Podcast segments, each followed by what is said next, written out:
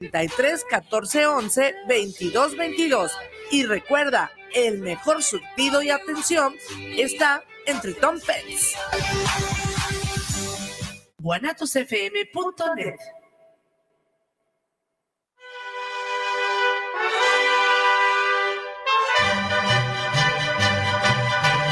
Para un buen despertar con un buen ánimo, venga y disfrute de un sabroso plato de menudo en Menudería Petrita, que desde 1950 está a sus órdenes para aliviar esa resaca cruel. Simplemente un buen menudo y una gran variedad de gorditas y tacos de guisado con tortillas recién hechecitas. No lo dude y véngase al mercado de San Antonio. Lo espera el buen Chavo y familia. Estamos ubicados en calle Rayón entre Lázaro Pérez y Fermín Riestra, local 98 tus pedidos al WhatsApp 3318 65 73 93. Y recuerda, te esperamos en Menudería Petrita. ¿Sabes qué, Marcelino? ¿Qué tienes? Los comentarios vertidos en este medio de comunicación son de exclusiva responsabilidad de quienes las emiten y no representan necesariamente el pensamiento ni la línea de guanatosfm.net.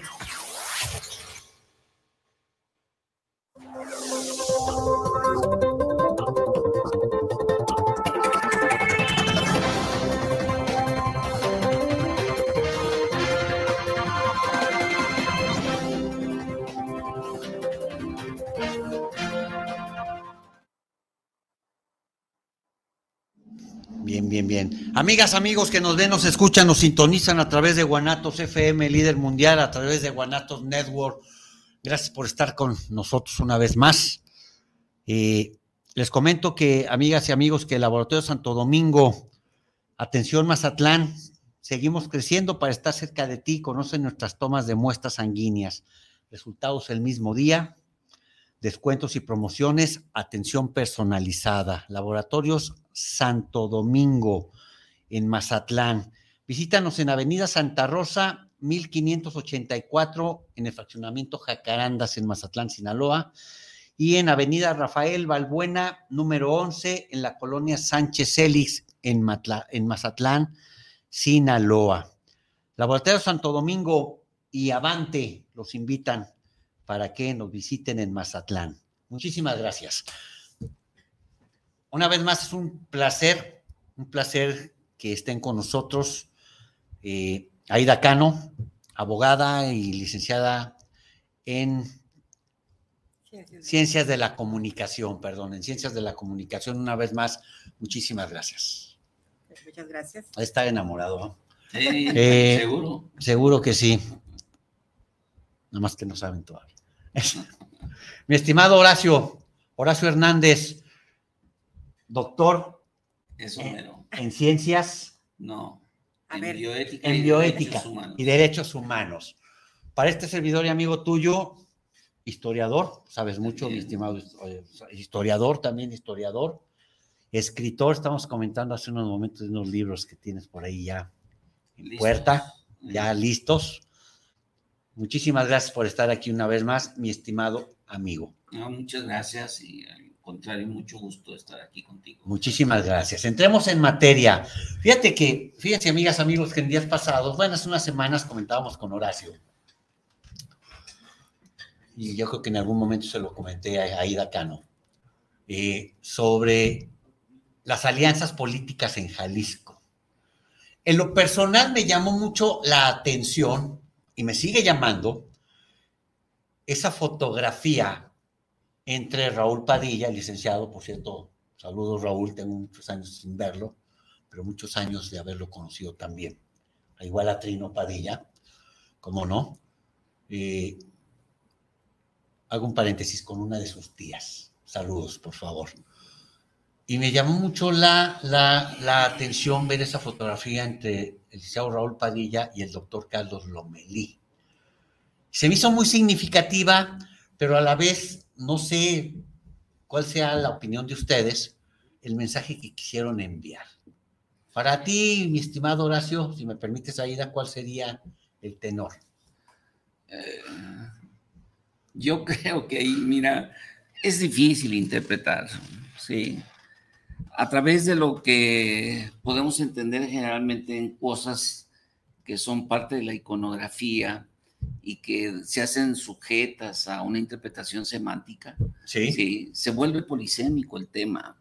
Se vuelve el polisémico el tema porque en realidad, sí, eh, entra al terreno de la especulación. Sí, una imagen dice que vale por mil palabras, pero estas, en este caso, pues sí, va a salir mil palabras, pero de pura, de pura especulación de la comentocracia política y periodística, en donde pues van a tratar de interpretar de alguna manera la imagen. Pero es pensar en, en tener así como, como una especie de máquina que te permite entrar en la mentalidad de del dos. sujeto. Sí, sí. Entonces, me parece que es, es sumamente difícil y además pensar que a través de solo una imagen poder definir el futuro político de, una, de, una, de un partido o de una institución como la universidad O de una persona. o de una persona, en efecto, sí. Es, es demasiado, este, demasiado jugar con, con, con la imagen. O sea, ahí está la foto. Que cada quien piense lo que quiere ver. Sí, porque si partimos de la premisa de que ya hay la alianza, que van a ir juntos para las elecciones y que van a, este, van a proponer candidatos y a ver cómo se reparten el poder y todas esas cosas, la verdad que deja mucho que desear, porque no hay ningún sustento metodológico. Claro, claro. Sí, que te permita, que te permita definir con claridad esa intencionalidad, porque la intencionalidad, pues nomás la tiene, la sabe el señor Padilla y el señor Claro, claro, totalmente. Y Sí. si es que son buenas intenciones. Además, o sea, insisto, pues, hacer una interpretación es sumamente difícil, la parte pues del, del terreno político. No así, por ejemplo, cuando te encuentras una pintura, una escultura, donde, pues sí, también vas a tratar de entender qué te dijo el artista, Claro. qué te dijo el pintor con esa imagen. Entonces ahí, pues, la semiótica de la imagen, pues, te va a permitir, pues, de alguna manera, por ciertas características, la historia del sujeto y su técnica y demás y demás, te va a permitir interpretar el, el hecho, ¿no? Pero en este caso, Estamos ante algo tangible, ¿no? Porque no Sí, son cosas tangibles finalmente, ¿no? Tú sabes que ya le puso tal color, usó tal técnica, entonces con ellos es difícil. Y luego considerando, considerando la, la- la, eh, el peso que tiene el, el- el licenciado Padilla en la vida política del Estado, Claro. a su vez, eh, este Carlos Lomelí, Lomelí. sí, este... Que ha estado amalgamando, cierta, cierta posición, ¿no? Pues em, mira, de alguna manera todos los movimientos que se han estado desarrollando al interior de Morena, sí, de alguna manera, y sobre todo a partir del, en especial, o particularmente en el, en el grupo de- de- del doctor Lomelí, pues sí, están en un proceso de construcción, De construcción. sí, en donde pues ciertamente hay una intencionalidad para desarrollar una posición de poder al interior de- del- del partido Morena, ¿no? Finalmente, pues el a- estar dentro de la política de eso se trata, ¿no? Eh, per- Perdón, fíjate que ahorita que, que mencionas que, estás, que están construyendo, obviamente, está construyendo. Pues obviamente es una construcción que debe tener buenos cimientos. Yo siento y siempre he creído que cuando se genera y cuando construyes un grupo político, un grupo de trabajo, pues hay que construirlo con lo mejor. Eh, Creo que sí. Siento que hay que construir, es una construcción, hay que construirlo con lo mejor para que tenga buenos cimientos. Porque, ahora, puede darse el caso, es una mesa abierta ¿eh? y es de opinión. Y, y puede darse el caso en que agarras de todo y luego pasas la guillotina. Tiene que ver, creo yo, con una cuestión de la ética política y de la ética en su llano sentido. ¿Qué significa esto? Que voy a hacer una analogía. Sí, gracias. como por ejemplo cuando un arquitecto va a construir una casa. Si utiliza materiales de dudosa calidad, pues obviamente el resultado va a ser en un cierto momento cuestionable y además sujeto a observaciones drásticas por la calidad pues de lo que está terminando, lo que está ofreciendo al final. En el caso de, de- de la vida política, pues hay políticos de todas las raleas, de Sí, todos los, totalmente de de, todas las, de todos los calibres y de todas las calidades morales. Entonces, si algún grupo de manera particular se está, está fortaleciendo, construyendo ¿sí? este, una estructura de, de, trabajo en donde está escogiendo buenos cuadros, donde está haciendo mucho trabajo territorial, donde, sobre todo fundamentalmente, está formando adecuadamente a sus cuadros, ¿sí? Y está además desarrollando toda una política comunicacional con aquellos sectores a los que se supone se debe en su proyecto político, considerando en este caso pues las características de, Morena, claro. este, partiendo de la premisa de que primero los pobres, entonces a partir de ahí debe de crearse toda una estructura y además todo un proceso comunicacional que permita, para empezar, sentar las bases de una credibilidad sobre todo lo que están proponiendo, porque es muy fácil también caer en la tentación que en el ánimo de ganar las simpatías es prometer, prometer esto y desarrollar e, e, este, líneas de trabajo que, o, proyectos de trabajo que yo lo vi, por ejemplo, perdón ahí con la alusión personal, cuando escribí eh, bueno, todavía no lo concluyo, pero es uno de mis grandes proyectos, un libro que estoy desarrollando sobre las políticas indigenistas de los presidentes de México, ah, desde el 30 al 2000. Todavía no lo concluyo, es un trabajo que ya me lleva más de mil páginas y no ha acabado. Pero lo cierto es de que es que en la medida de que cada actor político eh, está creando una imagen de sí mismo y además creando o reproduciendo la imagen de su propio partido y el interés que su partido político tiene, es en la medida en que va a ir construyendo toda una serie de estrategias en la parte discursiva, pero también en la parte creativa, en la parte del, trabajo político, ¿no? Y entonces tú puedes entender hasta qué punto, analizando todos estos elementos, puedes entender hasta dónde pueden llegar ¿sí? Y finalmente darte cuenta última de ese tipo de, elementos que lo están constituyendo, del tipo de discurso y sobre todo las acciones que está cometiendo, acometiendo, es cuando tú vas a darte cuenta de la futilidad o la realidad eh, tangible, valedera de un proyecto con buenas intenciones. Un proyecto con buenas intenciones se genera con calidad y con capacidad. Indudablemente. Obviamente, retomo algo que mencionas, y lo digo, ¿no? Retomamos algo. Si construyo con malos materiales, con porquerías de materiales, ¿qué se va a generar? Una porquería de obra. Sí. Totalmente. Fíjate que eh, hace algunos años, en el proceso interno de Morena, en el cual tú, Aida Cano, tuviste la oportunidad de participar. Sucedió algo muy, ahorita que hablamos de la calidad, algo muy interesante. No sé, que, nos puedas comentar al respecto ahí de relación a la persona que dijo que, que estaba ahí porque no tenía dinero. Bueno, definitivamente fui un, incursioné en algo que no conocía. Como ciudadana, obviamente, estás desilusionada, decepcionada del sistema, de muchas cosas, ¿no? Pero ya vivirlo en carne propia, así como que es otra cosa, ¿no? Sí, efectivamente me tocó en un grupo convivir donde sí me, me azoró, quedé azorada, este, del por qué la gente estaba ahí participando como precandidatos algún puesto político. Primeramente, alguno de Aiga y dijeron que él estaba ahí por como todos, porque necesitaba dinero y porque no tenía trabajo. Alguna otra segunda, mis respetos, otra persona que iba de los indígenas, otra muchachita muy joven. Tenemos que asegurar la comida de nuestros animalitos. Y eso fue lo que se expuso. Este, ya caray, sí te sorprende, ¿eh?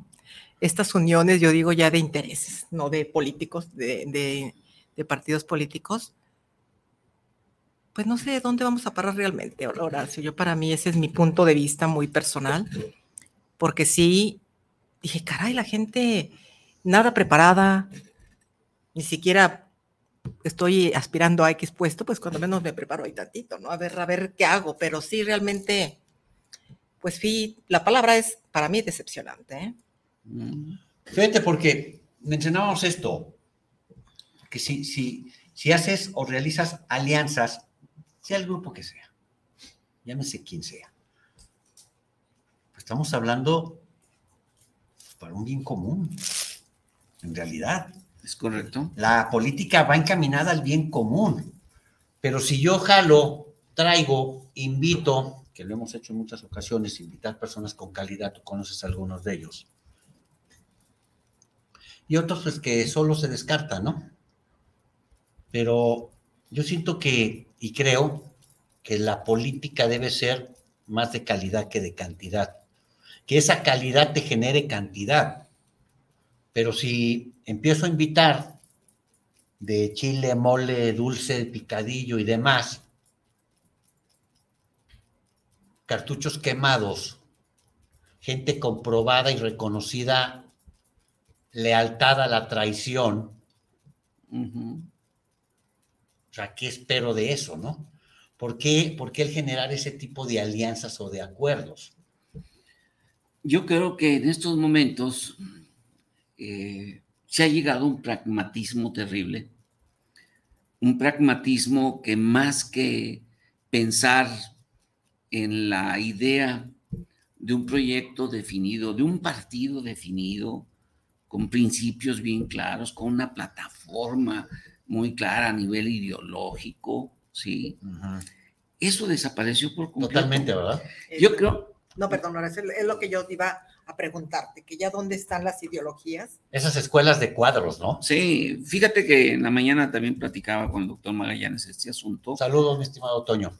Eh, eh, este, ya no podemos hablar de partidos con una ideología particular.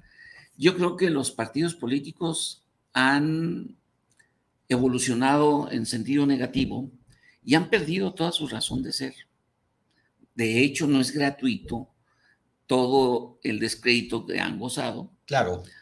No es gratuito la desatención que ya tiene la población con respecto a los propios partidos porque el fin último con el que se crean los partidos es finalmente la construcción de un proyecto bien definido para resolver una problemática bien definida de, de un sector social muy definido, para defender los intereses de tal o cual grupo.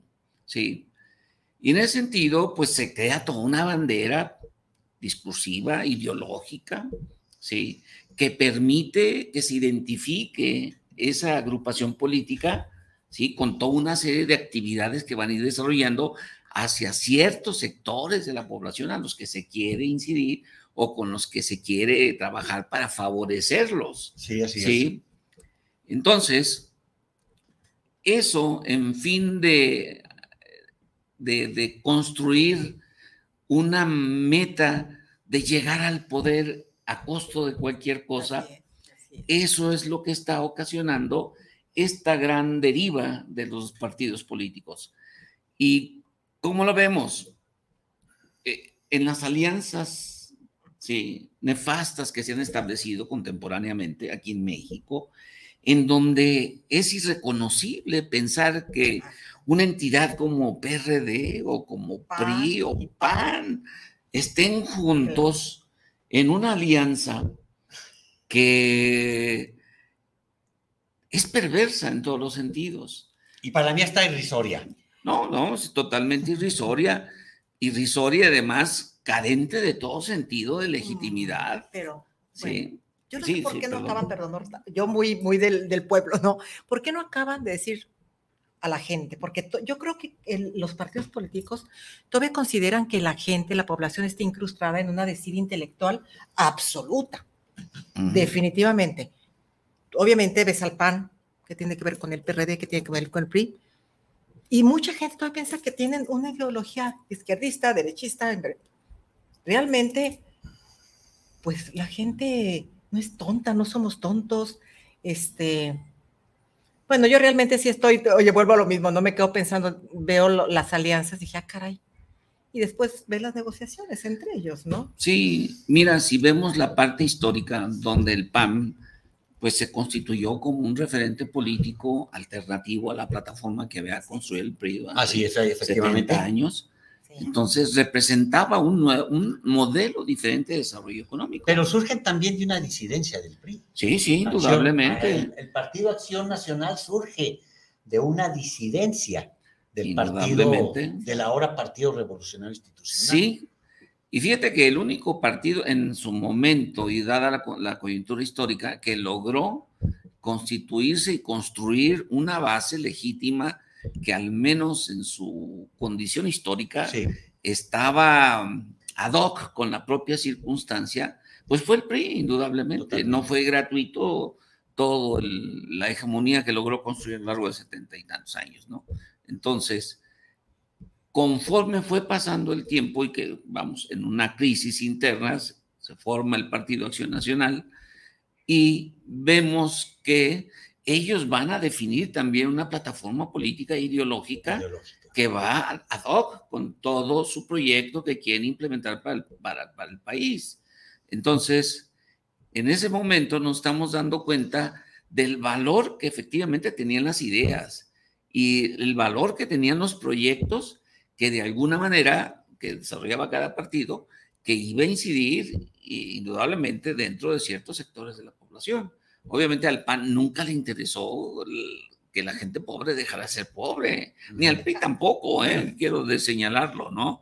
Pero de alguna manera se ostentaba así, de una manera mm, este, perversa también, valga otra vez la palabra, de aglutinar a aquellos sectores más representativos de la población para de alguna manera decir, oye, yo estoy conjuntando a las fuerzas vivas y tengo a las fuerzas vivas de mi lado Y échenle la limosna. y échenle. Entonces, eso produjo pues todos los vicios que Claro. conocemos hasta, hasta ahorita, ¿no? Y que hemos visto hasta ahorita y que desafortunadamente ¿sí? han, se han deformado de una manera tan miserable que ya no encuentras pues ningún sentido propio de, parti- de particularidad y de definición identitaria, política, ideológica a cualquiera de esos ah, eh, partidos que están aliados y además aliados en una consigna, en una consigna que es tan rudimentaria, ¿sí? tan poco carente de legitimidad y de validez en términos de lo político, simplemente decir no a todo lo que representa Morena. ¿sí?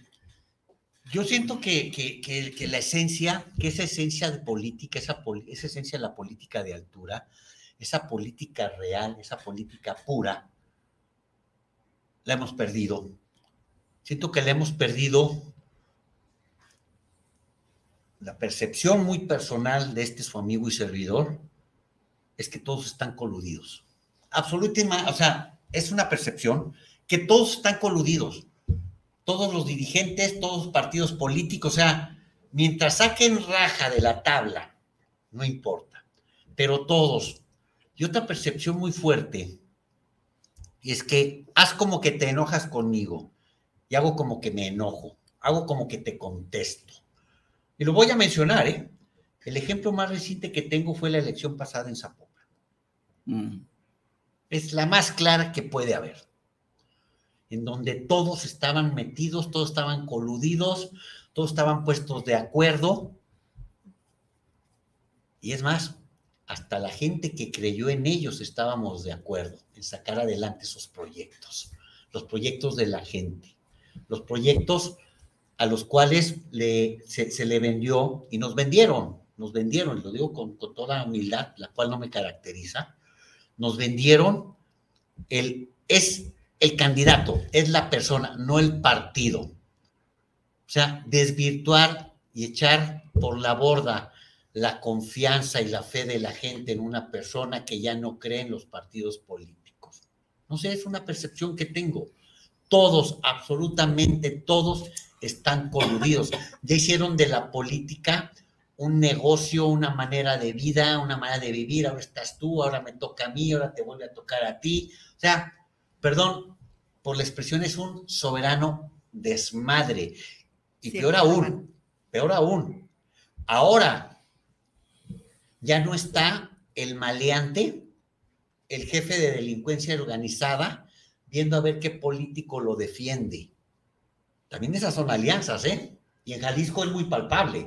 Ahora, ahora, hay que ver qué maleante, qué jefe de, qué, qué jefe de cártel, qué delincuente defiende al político y es a la inversa. Y esas, y esas alianzas, más que políticas, son las, que han de- son las que han dañado la esencia de una política pura y real.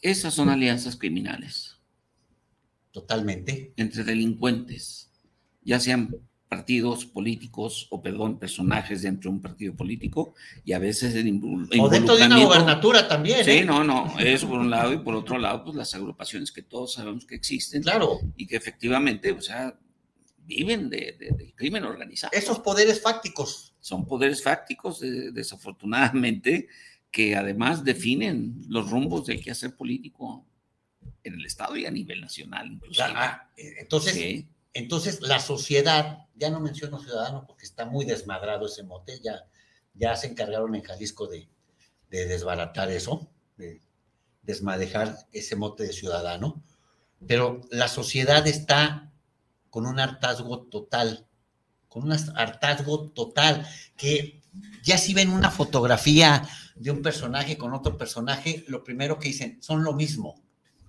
Así es. Es lo mismo, son lo mismo. Y quien paga los platos rotos somos la sociedad.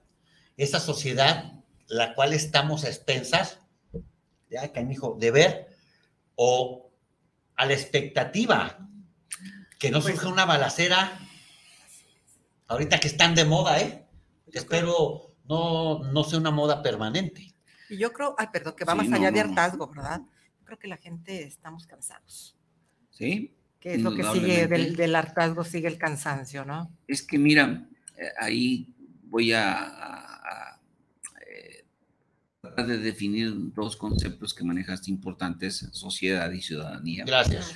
Yo creo que la ciudadanía, desde cuando aparece el concepto y sobre todo después del, de la abolición de los regímenes aristocráticos, Sí, la ciudadanía se establece como un proyecto en el cual se pretende crear una cierta toma de conciencia de la población, de la sociedad o de ciertos sectores de la, de la sociedad, para que en función de esa toma de conciencia ¿sí? se exijan derechos y se exijan también obligaciones en el quehacer político, en la participación política. ¿sí? Y ese proceso de ciudadanización se ha perdido. ¿sí? porque dentro de lo que llamamos sociedad, pues la sociedad se convirtió en una entelequia también, como el concepto de pueblo, ¿sí? Porque dicen la sociedad somos todos y el pueblo somos todos finalmente, y todos estamos involucrados en todo, pero no es así, porque existen diferentes representaciones sociales en términos de lo que son grupos bien definidos, bien de interés, Exacto. grupos de interés bien definidos que constituyen además sus propias estrategias para construir un proyecto de consolidación hegemónica, para, para obtener el poder.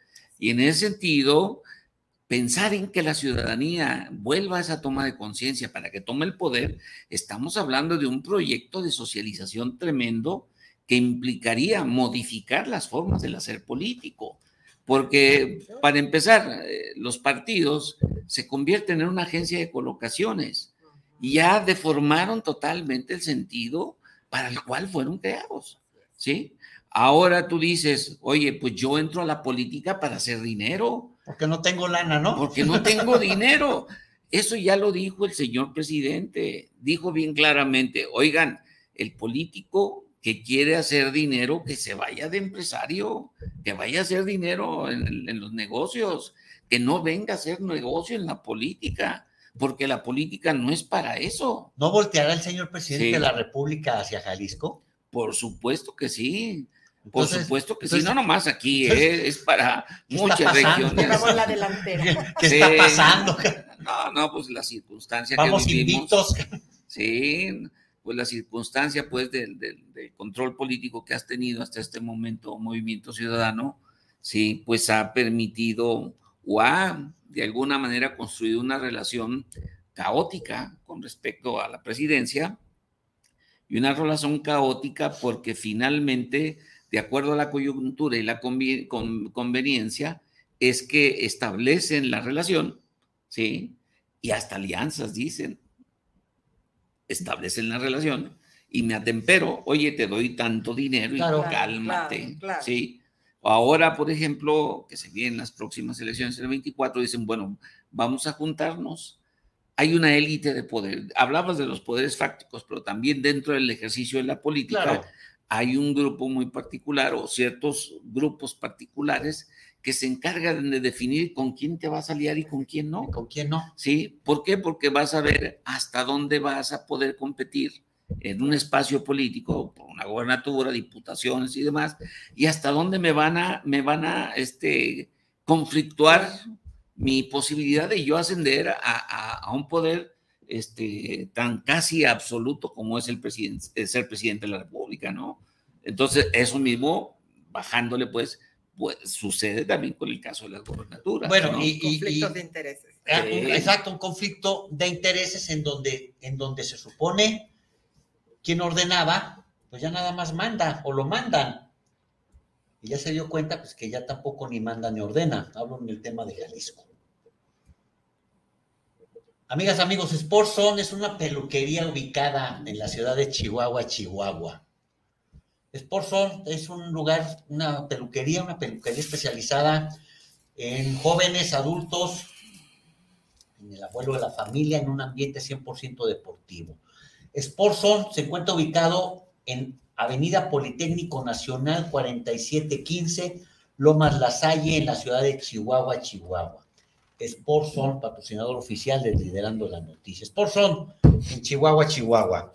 Muchas gracias. Esos poderes fácticos, que son quienes ordenan,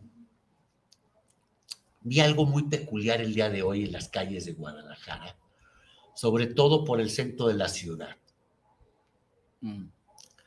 en donde creo que vi cerca de seis o siete mensajes escritos, grafiteados, claro, en donde decía, Alfaro recibe órdenes de fulanito. Mm. Y lo primero, vi uno, después vi otro, con distinta letra, ¿eh? Vi como seis o siete, habré visto. Y se me vino a la mente la percepción social. La percepción social, que volvemos a lo mismo. Si le preguntamos a alguien en la calle, te van a decir, son, los mismos. Es lo mismo, tienen sus intereses, tienen sus negocios. La cuestión de el ciudadano, yo siento que ha sido utilizado como un medio para precisamente generar esos grupos de poder económicos al amparo del poder mismo. Esas alianzas que se han generado para, de ser un partido político, una agencia de colocaciones, ser, estar en el poder, una agencia para generar negocios. Negocios propios, negocios particulares, negocios de grupo. Y se me viene a la mente algo que salió en la prensa el día de hoy quitaron unas casas a un narcotraficante de los años 80, 85, ya se las quitaron. Y lo primero que se me vino a la mente fue, ¿y quién se va a quedar con ellas para construir inmuebles? Fue lo primero que se me vino a la mente. Y le pregunté a otra persona y me dijo, pues se va a quedar Kikín con ellos. Inmuebles. A lo que me refiero es hasta dónde llega la ambición, la ambición o la locura, que próximamente retomaremos las locuras del emperador, ahorita que nos están preguntando. El emperador me refiero a Kikín, emperador de, de Jalisco. ¿Hasta dónde llega la avaricia, la soberbia de una persona que obviamente tiene compromisos con grupos y los tiene que cumplir? ¿Por qué? Porque ya van dos, tres ocasiones que se desvía y le ha ido como en feria. Unas regañiza y gritizas que le han puesto tremendas. Pero ¿hasta dónde llega? Que son capaces, pues claro, son capaces de eso y de muchísimas cosas. Hasta de, bueno, de muchísimas cosas. Eh, pero ¿hasta dónde llega? Eh, que son, que se atreven a hipotecar, a vender, a regalar, a pisotear la vida, la dignidad y el bienestar de toda una sociedad jalisciense. ¿Hasta dónde llegan sus alianzas que son capaces, que les importa un comino y que no les interesa levantar un dedo y dar una orden para acatar un mandato? Mira, ¿hasta dónde llega? Eh, voy a citar una frase sobadísima, ¿sí? Eh, que dijo Albert Einstein, o se la atribuyen a él, donde dice que puede creer que existan límites en, la expansión del universo, que va a llegar hasta un límite, dice, pero la estupidez humana no. No tiene límites. Entonces, entonces, bajo esta perspectiva, todo se puede esperar, todo se puede esperar, porque además, finalmente, un, partido político como MC se constituye a través de una alianza con los sectores más empoderados financieros de la ciudad, del estado. Pues hay que ver a sus diputados, a sus senadores, que es, perdón, perdón, perdón que interrumpa, que es entre gente de poder, gente económica, amiguitas y amigos.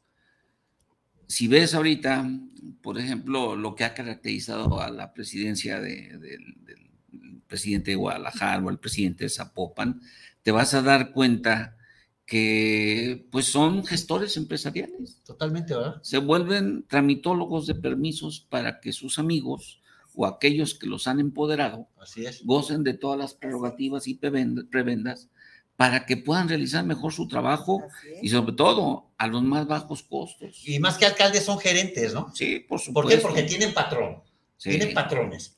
Patrones y no políticos. ¿eh? Ahora, el gobernador no se escapa de eso tampoco. Pues, porque finalmente... También tiene patrón. Claro, son de la misma ralea. También tiene patrón. Cojean de la misma pata. Por eso él nada más ordena, no manda. Y quién sabe si, si mande todavía, pero bueno.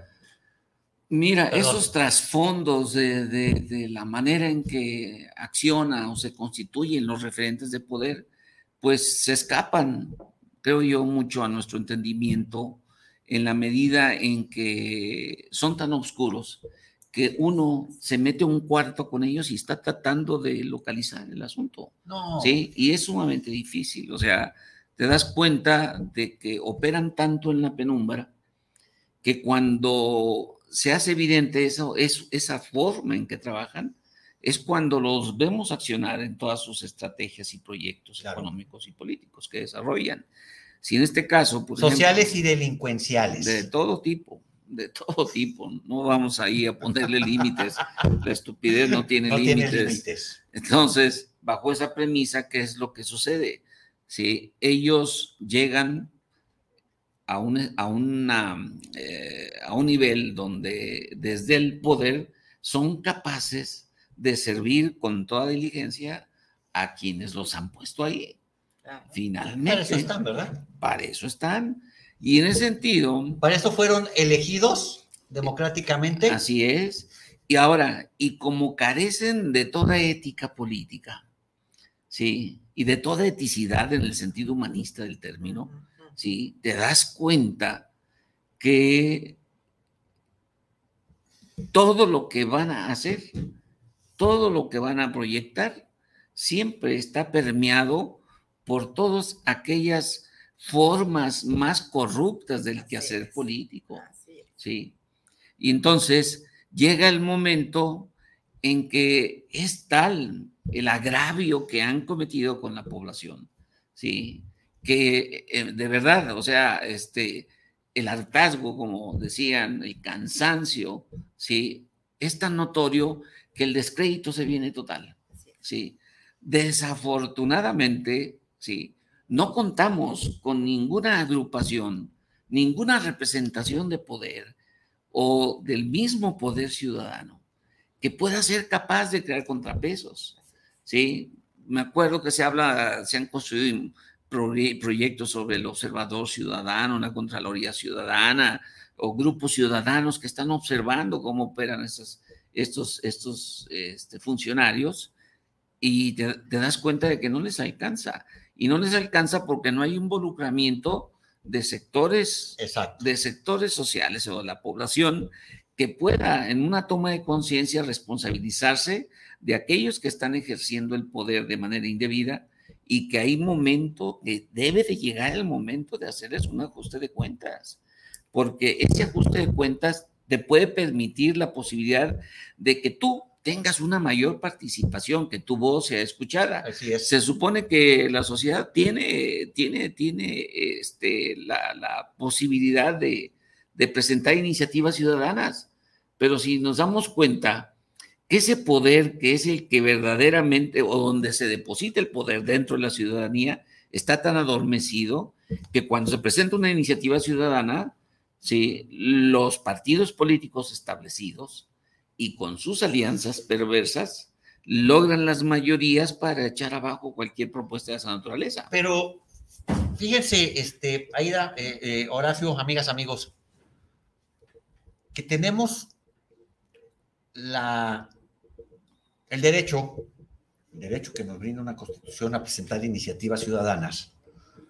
Mencionas algo también muy importante, lo, lo cual estoy totalmente de acuerdo contigo. Los partidos políticos generan esas mayorías, pero también quien se supone hace el contrapeso en un Congreso, hablo de Jalisco otra vez, en un Congreso del Estado maniatado, manipulado y maiceado, como son los poderes eh, legislativo y judicial, eso ya no es un secreto a voces. Lo digo con toda responsabilidad. Eh, cuando se supone quien va a apoyar esas eh, iniciativas ciudadanas, pues también está maiciado y también responde a los intereses del Ejecutivo Estatal, pues obviamente la sociedad está hasta la madre de esa gente. O sea, una, mira, una ley, miren, una ley de movilidad automatizada totalmente, que amigas y amigos no la van a automatizar. Algún neófito, por no decir imbécil, eh, vio un proyecto tal vez en Europa, sobre todo en Europa, eh, en Europa Central y en el norte de Europa, en donde esos sistemas funcionan perfectamente bien, y se le ocurrió. ¿Y qué dijo el otro? Ah, no, pues sí, ¿por qué? Porque entonces podemos sacar tanto de multas. Y se está, y, y recuerdo, el año pasado estuve en la ciudad de Chihuahua, Chihuahua, con mi familia y le menciona una persona que iba con nosotros que les ha llegado al gobierno del Estado.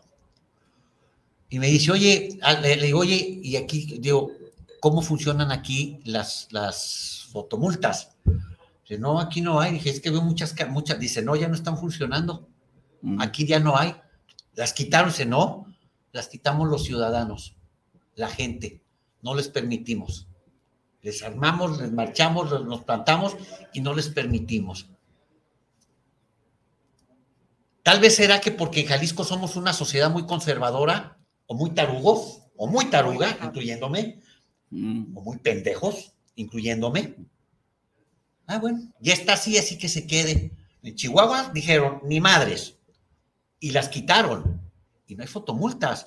Aquí te presentan una, no, presentan una iniciativa que ya va persinada y acordada. lo único que hacemos es ver el periódico y decir, pues ni modo, otra vez, a inflarse los bolsillos el gobernador.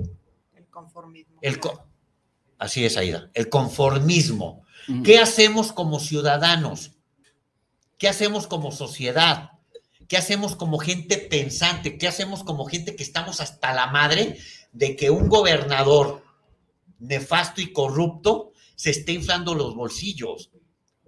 ¿Qué nos da a pensar? Que, que se está inflando los bolsillos porque le va a hacer falta la lana. No va a haber lana que le pueda alcanzar. Y al rato va a salir bien librado como los otros, su rato en el bote y bien librado. Y vámonos. Es por eso a lo que nos referimos con que todos están cortados con la misma tijera.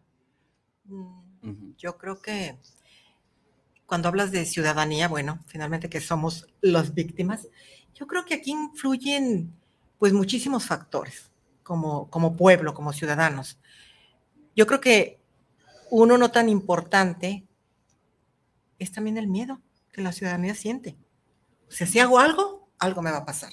No nos vamos tan lejos, nos vamos a la Comisión de Derechos Humanos, que cuando surgió, pues, pues qué bueno, qué padre, este, vamos a tener de alguna manera un apoyo ahí contra los delincuentes. Hay que pedirle disculpa al delincuente. Y ahora resulta, todo el mundo dice, bueno, ¿a quién estás defendiendo?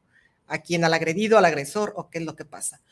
Yo creo que la gente, y en lo particular a mí, aún siendo abogada, me ha pasado en algún robo, que yo iba directito, dije, ¿saben dónde vivo? ¿Quiénes son mis hijos? ¿Es mi casa? Me regresé.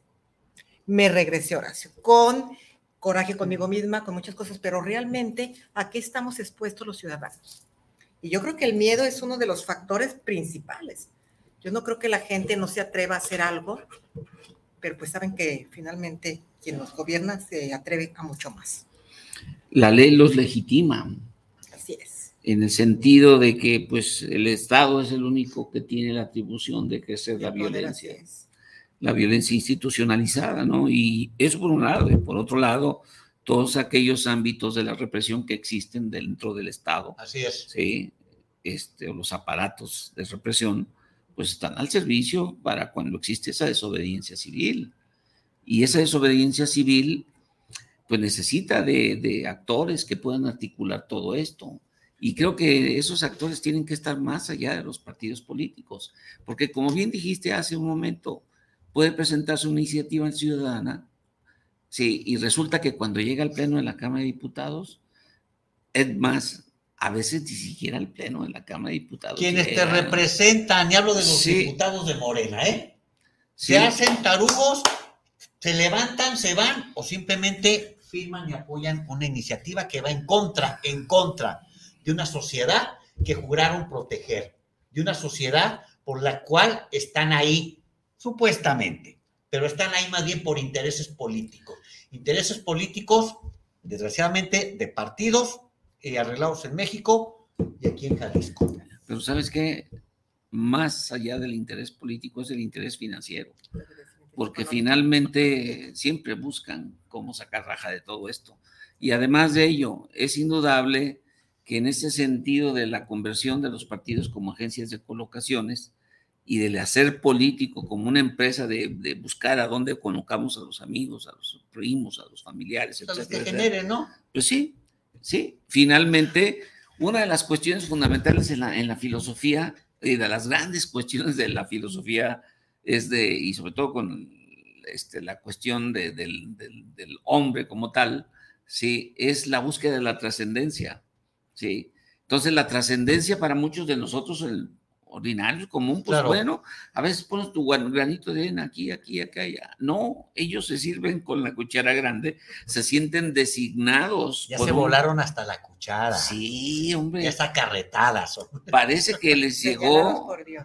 Exacto. Parece que les llegó, sí, de manera divina, esa atribución de decir, oye, pues yo ya estando en el poder, pues puedo trascender de manera más más clara y precisa y, contundente y cómoda, por supuesto. ¿Qué hago? Pues coloco a mis familiares, a mis amigos y a toda la camada de gente que de alguna manera me puedan permitir seguir subsistiendo y seguir siendo el titiritero. Con los, que, con los, con los que pueden generar y a otros y a otras, pues para ya no dar el chivo, ¿no? Que salga de ahí. Sí, sí. El llamado chivo. que salga de ahí mismo. No, mira, este, finalmente la política por vocación se perdió. Se perdió totalmente. Sí, ahora la política es un negocio y la política es una forma de sacar dinero. Es, es, una, es un empleo como tal. Hemos, hemos caído. Terriblemente, terriblemente. Hemos caído, terriblemente en ese, en ese quehacer político. Amigas, amigos, les compartimos, les compartimos este, esta promocional, este promocional de aplicación del Laboratorio Santo Domingo. Vamos, ingeniero, gracias. Vámonos, a ver.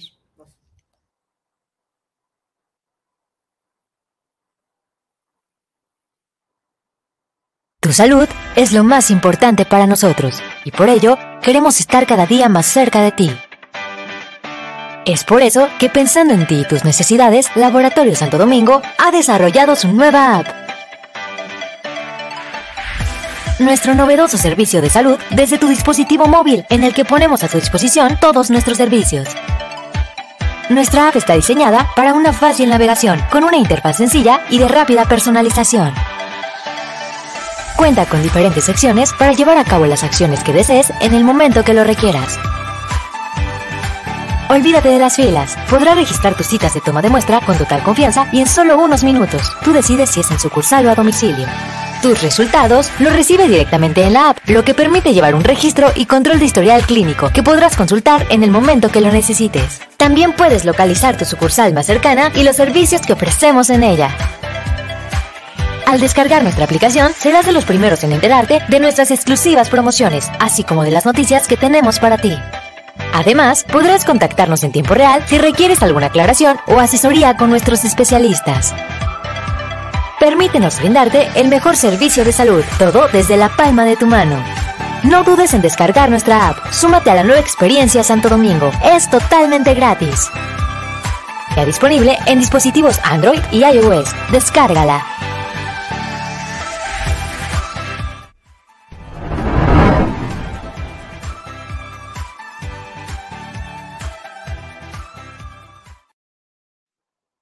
Muchísimas gracias, Laboratorio Santo Domingo. Ana María Sepúlveda, saludos para el programa, a los líderes, a por llevar este gran programa, saludos desde León, Guanajuato. Diego García, saludos a Liderando la Noticia, excelente charla política, hace falta la locura del emperador. ¿Más? Pero ya, ya vamos a, a retomar ese tema. Fabiola Cruz, saludos para el programa de Liderando la Noticia, saludos por excelente programa, amigos líderes de líderes. Muchas gracias. César González, saludos al programa, saludos por este temazo. Queremos las locuras del emperador. Muchas gracias. Víctor Manuel Román, saludos. Próximamente, próximamente, mi estimado César González. Víctor Manuel Román, saludos al programa de Liderando la Noticia. Me encanta el programa porque se habla sin pelos en la lengua. Está de lujo, líder. Pues más gracias y hablamos con toda conciencia. Silvia Pérez, saludos para el programa Liderando la Noticia. Excelente charla de los tres líderes. Saludos. Muchísimas gracias a todos quienes nos ven, nos escuchan y nos escriben. El miedo tiene un límite. Así es, decía Napoleón Bonaparte que con las bayonetas puedes hacer lo que quieras, menos sentarse sobre su menos sentarse sobre su punta. Así es, entonces, sí hay este, sociedades o estados altamente represivos que se convierten en dictaduras propiamente dicho. Y esas formas de dominio, sí, llega el momento en que sí, efectivamente, generan el hartazgo suficiente para la toma de conciencia de la población para que ésta actúe en su contra. Y yo creo que la historia nos ha enseñado muchos, eh, muchos casos sobre este hecho y efectivamente, eh, como decías tú hace un momento en el espacio publicitario, sí, eh, los gobiernos en nuestro país, en muchos de nuestros estados, Sí, los gobernadores actúan como verdaderos dictadosuelos y efectivamente instauran bajo ciertos maquillajes una forma de represión brutal. Claro, claro. Sí, de tal manera que no toleran la mínima crítica. Y ya ni tan maquillados, perdón. Sí, de, no, de hecho, y creo que tienes toda la razón, Aida, porque si vamos al caso del gobernador, no le puedes decir mi alma porque luego luego quiere casa Casa aparte. Sí, ¿no? Le dices, oye, oiga, gobernador está equivocado. Se vuelve un energúmeno. ¿Sí? Y de esa manera, o sea, tú buscas una interlocución con él y es, una intolerancia brutal. Y no tendremos, no tendremos, gracias Horacio, no tendremos cuidado con nuestras palabras, como lo dijo el gobernador.